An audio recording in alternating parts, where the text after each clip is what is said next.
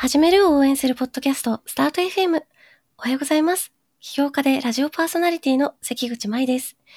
テイラー株式会社の柴田洋さんと、起業や独立を考えている方に役に立つ情報を楽しく語っていきます。洋さんおはようございます。おはようございます。あれですか？風邪、風邪、風邪気味ですか？あー、それがですね、全然そんなことないんですけど、ちょっと実は本当に情けないことにですね、はい。昨日ちょっとお酒を飲みすぎてしまって、あの、めっちゃ久しぶりにお酒を飲みまして、えー、ちょっと、あのー飲みすぎたことによる、まあ、ちょっと二日酔いみたいな感じで。珍しい。いや、そうなんですよ。私結構強いんですけどね、なんかちょっと、まあ、体調ね、お疲れだったんでしょそうなんですよ。一人で飲んでて、一人で飲んでてちょっとやりすぎた。え、一人で飲んでて？そうなんですよ。もう最近ね、一人で飲むことにしたんですよね。ちょっと、めなんかいろいろ人間関係っていうかね、コミュ力が下がっちゃって。まあそんなこんななんでね、あの、外で、お家で？外でです。うん、外で一人で飲むの？へ本当ね、何やってるんかなって感じなんですけど、え。へやめた方がいいと思いますのでね。っていう感じで、あの、反省しておりまー。す。すいません、歯切りが悪い状況に追い込んでしまって。いやいや、全然。あのですね、えっと、ちょっと今日は、あの、一個前の回で、アメリカのエンジニアはレベルが高いのかみたいなお便りをいただいたと思うんですけはいそれでいろいろ話した時に結構もっと聞きたいことがあったのに時間がいっぱいになってしまって、そうですよね、ちょっと時間が伸びちゃってます、そうなんですよ。ちょっと盛り上がっちゃったので、それの続きを話していきたいと思います。はい。ちょっと軽く前回のおさらいというか聞いてない人のためにか軽くまとめてもらってもいいですか？えっと、リスナーさんからのご質問で、まあ、アメリカのエンジニアさんってうん本当に生産性が高いんですかっていうご質問があって、うんうんまあそれはおそらくその給料が高いということをまあご存知でだったら本当にパフォーマンスもいいのかっていうご質問の意図だったと解釈させていただいてでえっと、まあ、ぶっちゃけ給料が高いまあ高い給料が払えるえー理由のえっと大半はうん。米国圏に向けて、まあ、特にテクノロジー関連の仕事をこうアウトプットするとそれで利益を受けられる人、まあ、それはその他のエンジニアにせよ、えっと、製品の利用者にせよあの、まあ、いろんな意味で、えーそれで利益を受けられる人の数が圧倒的に多いために、うん。同じコードを1行書く書いても、えまあ、えそれがそれから得られるお金の量が大きいという、まあ、ある種のその係数が大きいという理由に起因しているのであって、まあ、その根本的に生産性が高いとは思えないと。うん。ただ一方でなんかそのやっぱりアメリカならではの仕事のやり方みたいなものがやっぱりいくつかあってもちろん人にはよるものの総じて、えーまあ、この IT とかの仕事には向いているようななんか仕事のやり方をしているなというところで、まあ、例えば目標を決めるとか、うん。こうなんですかね文書化とか書き言葉にするのが、まあ、そう習慣づいているとかあんまりなんかそのなあなあみたいな状態を好まずにこうコンテキストが少ない人同士でもコラボレーションできるような、まあ、物事の進め方を好むとか、まあ、いくつかやっぱりその IT の業界で有利に働くようなこう行動パターンっていうのはまあありそうだよねっていう話で終わった気がします。うん、そうですね。まあ、エンジニアさんに限らず、そういう、まあなんかちょっと独特の、また日本とは違った仕事の進め方の雰囲気というかね、そういうのもあったりみたいなことで、まあ、とにかく私がすごく印象的だったのは、やっぱり給料がね、結構めっちゃ違う。そうですね。多分2倍から3倍のレンジで違いますよね。ねえ。でですね、あの皆さんも気になってると思うんですけど、一番、えっと、聞きたいこととしてですね、いいなぁと思いまして、その給料高いの、シンプルにいいなって思うじゃないですか。まあそうですよね。同じことしていや、本当ですよね。違うの不公平な感じがします。いや、本当そうなんですよ。日本でね、めちゃめちゃ活躍してるエンジニアの方も、アメリカ圏でやったら、給料2、3倍ならそれはやりたいと思いますし、まあ、PM とか他の職種もそうですけど、あの、ズバリですね、アメリカで活躍したかったら、英語以外にやるべきことは何かというね、ことをちょっうと紐解いていきたくてですね。はい。それはまあ、例えばアメリカに就職、あの、アメリカに移住して、がっつり就活するということに限らず、うん日本に住みながら、で、まあ、例えばフルタイムじゃなくて、まあ、受託とかもそうですし、その、リモートで採用されるとかもあるかもしれないですけど、知りたいですよね。知りたいです。それめっちゃ知りたいです。うん。ちょっと僕もそんなに当事者じゃないので詳しくわからないですけど、うん。こういうことを考える時ってなんか僕いつもそのどうやったらアメリカの企業に取ってもらえるかでアメリカの企業で高い給料で取ってもらえるかっていうのを考えようって思った時にいつもなんかそのうんうん。取る側の立場に立ってそそっちのレンズで考えてみるっていうのはすごい大事だなと思っていてそのああ、顧客確かに志向み。たいなことでそっすね。か、そうですね。確かに。でアメリカの会社から見るとこれもまあちょっと仮説含みですけれどもうん。アメリカの人ちょっとちょっと鍵括弧付きでこうアメリカの人うん。と、えーその他の地域の人っていうそういう二分法で世界を見ていると感じます。つまりそこに対して日本なのかフランスなのかインドなのかとかっていうのは、まあ、やっぱアメリカは そういう国なのでこう、そうまあそのなんでしょうね文化とか育ち方も含めてアメリカかアメリカ以外かっていうそのあんまり世界のこと知らないんですねちょっとすごくなんていうか こうめちゃくちゃざっくり言うと だからアメリカかアメリカ。カ以外かっていうあそそれ以上の解像度がない感あ、じすごいなんかローランドみたいなね。俺か俺以外かみたいな。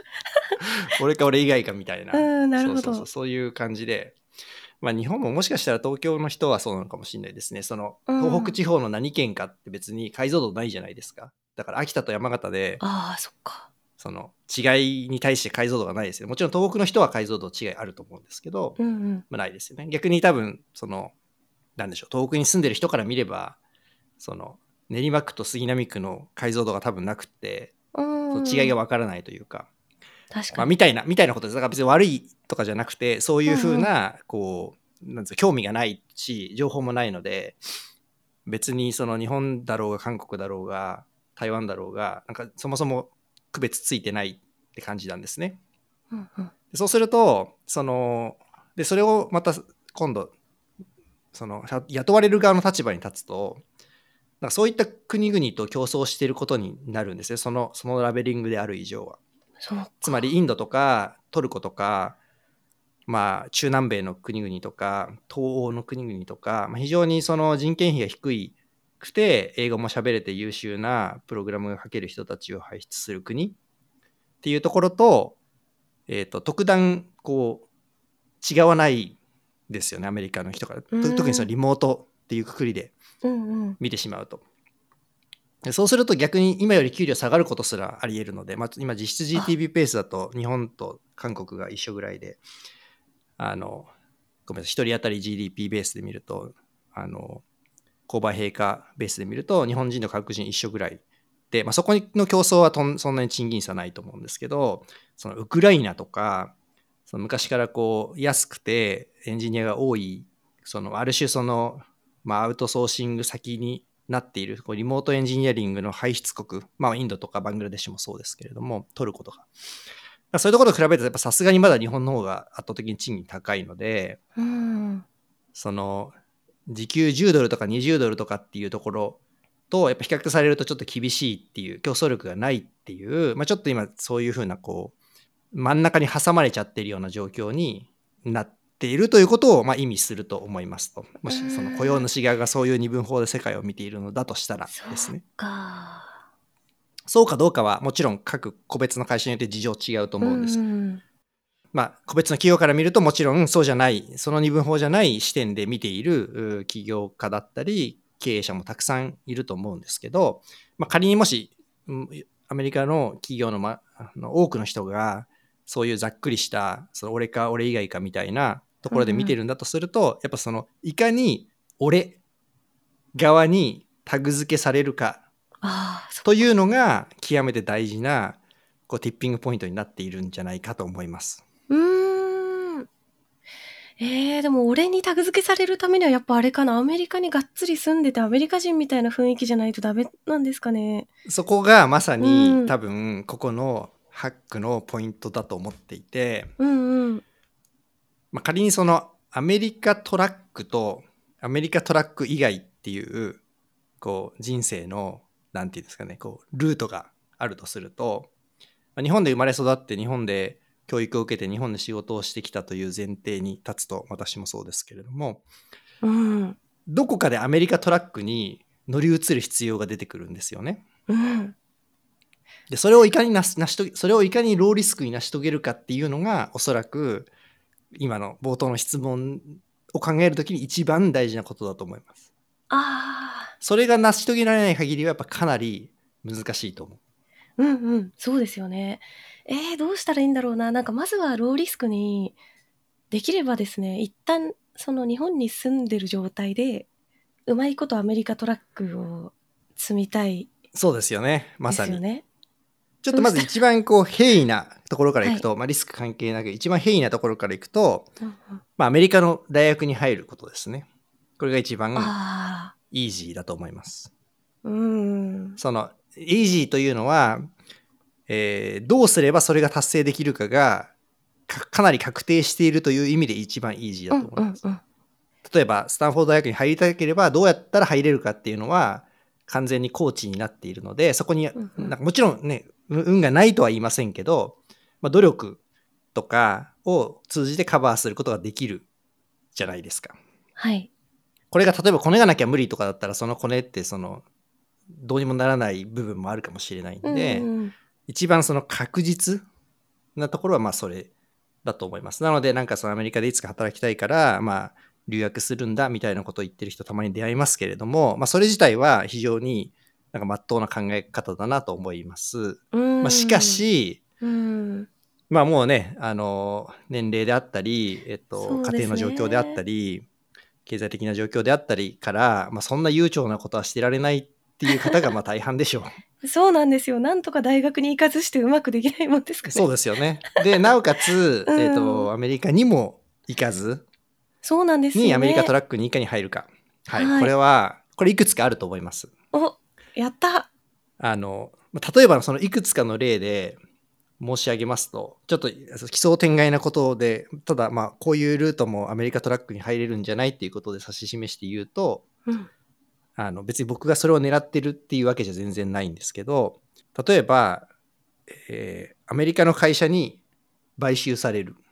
ああ多分経営陣はアメリカトラックにうまいこと移行することができるんじゃないかと思います。それを使って、それをバネにして。ー。いやー、大変だな。まあ、ただ働いてるだけだとやっぱた、まあ、き基本その、まあ、買収先のなんかローカルの社員だよねってなっちゃうかもしれないけど、まあ、創業メンバーであれば、うまいことすればアメリカトラックに移ることができると思います。うん。ちなみに、あの、もう一回繰り返しますが、別に私はそれを狙ってるわけではないです。はい。まあそそのうんうん。あとですね、スタートアップ、同じスタートアップつながりで言うと、えーアメリカの VC とかから出資を受けて、アメリカのスタートアップとしてやっていくということでもおそらく同じ結果になると思われます。うん。確かになるほど。うん。で、ここから先がだんだんそのちょっと勤め人としてって話になるんですけど、うんうん。例えば、アメリカでやっぱりシリーズ C ぐらいまで行くと、えっと、まあ、グローバル展開をし始めて、えー初期の、例えば日本の社員とかを探し始めるケースがあって、大概見つからないので、えっと、アメリカの人をこっちに送り込んでくるんですけれども、うんうんそのタイミングで、えっ、と、その、あ送り込むはずだったアメリカ人の代わりに自分が雇われるのであれば、それはアメリカ人トラックになるんじゃないかと思います。それめっちゃいいですね。それいいな。それがいい気これちょっがしますね。と難しいのは、えっと、うんアメリカ人トラックとみなされないような採用方法をしている、グローバル展開の方法をしているケースもあると思います。ああ、そっかそっか。もうローカルはローカル、あくまでローカルで、ローカルの人事トラックっていうのはアメリカには繋がってないですよと。うんうんまあ、ある意味そのなんか販売会社みたいな感じで、あそのあ。車のディディーラーみたいな、その車のディーラーでいくら頑張っても、その車のメーカー側に出世することって無理だと思うんですけど、まあああいう感じでこう切り離されちゃってるっていう会社もたくさんあると思うので、まあそれどっちの会社なのかっていうのをちゃんと見極めた方がいいと思うんですけど、まあ、比較的初期の本当にそのシリーズ C とかぐらいのステージのまだ社員数わかんない300人ですとかぐらいの感じでうまく入り込めばなんかなれる気がします感覚としては。ああ、それいいですね。ただそういうところをね、お互いにそのうまく見つけて、ちょうどよくその、それが難しいですよね。なんか、めっちゃ探さないとですね。いやでもめっちゃそれいいなそしたらね、日本にいながら、なんかしかもね、日本語が超できるっていうこともそうそこそうそそこのポイントはやっぱりそそこだとそのさっきの二分法で言う、うん、どこの国の人でもいいってわけじゃないじゃないですか。そうですよね。日本人じゃないと日本でも視展開。そこがなんかこう、アドバンテージというか逆用できるポイントですね。でちなみにですね、うん、この話をなんか何をこうちょっとイメージしどの体験をイメージしながら、えっと私が今話してるかっていうとあの Work at a Startup っていうサイトがあるんですよ。その名の通りスタートアップで働きたい人のための、まあ、求人サイトみたいなやつなんですね。で、Y コンビネーターが運営している公式のサイトで。そんなのあったんですか？知らなかったです。ワークアットアスタートアップ。で、えっと、Y コンビネーターの企業であればそこに求人募集ができるっていう、もうななんとも arrogant なサイトなんですけれども、へそこに、えっと、 Tailor もいくつか出してるんですね。なるほど。いやそうするとやっぱ世界中から来るんですよ応募が。もちろんアメリカの人も来るんですけど、うん、やっぱりインドの人とかすごく多いですし中南米からも来ますしカナダからも来る来るしっていうもうありとあらゆるあらゆる国から来ていてでその中でやっぱりいちいちあこの人は何人だみたいなのはそのそんなに意識しなくなるんですよね。まあ、意識しようがないというか。うん、確かにそっか。なので、ポジションによってはアメリカ人じゃなきゃいけないこともあるし、えっと、そうじゃないこともあるんだけれども、まあ、その時点ですごく給料がすごい違う。と。で、リモートでいい仕事であれば、結局、えっと、エクアドルの人を採用しようが、バングラデシュの人を採用しようが、イギリスの人を採用しようが、まあ、その、もし英語レベルとか、プログラミングのレベルが同じだったらもう同じになっちゃうので、うんうん、例えばその単にプログラムを書いてほしいっていう職種であればですね。そうするとやっぱそこの、そこの世界で戦わなきゃいけなくなるんで、やっぱなかなかこう、競争力がないんじゃないかと思います。そのそれは日本の生活水準が高いからですね。なので、えっと、いかにその日本じゃなきゃいけないけれども、なおかつそのローカルはローカルじゃなくてアメリカ人トラックにつながってるようなところを見つけるかが、まあ、一つのハックだと思っていて、で、あの、そのワークアットスタートアップは Y コンビネーターの会社が、まあ、とりあえずそう、ただでだ求求人出せるし、たくさん応募が来るんで、うん、みんなアクティブに使っているやつなので、まあ、そこにいろいろ応募してみるっていうのは、なんか無料でできるし、まあ、いいんじゃないかなと。まあ、すごいたくさん応募来るんで、あの、うん、なんですかね、多分、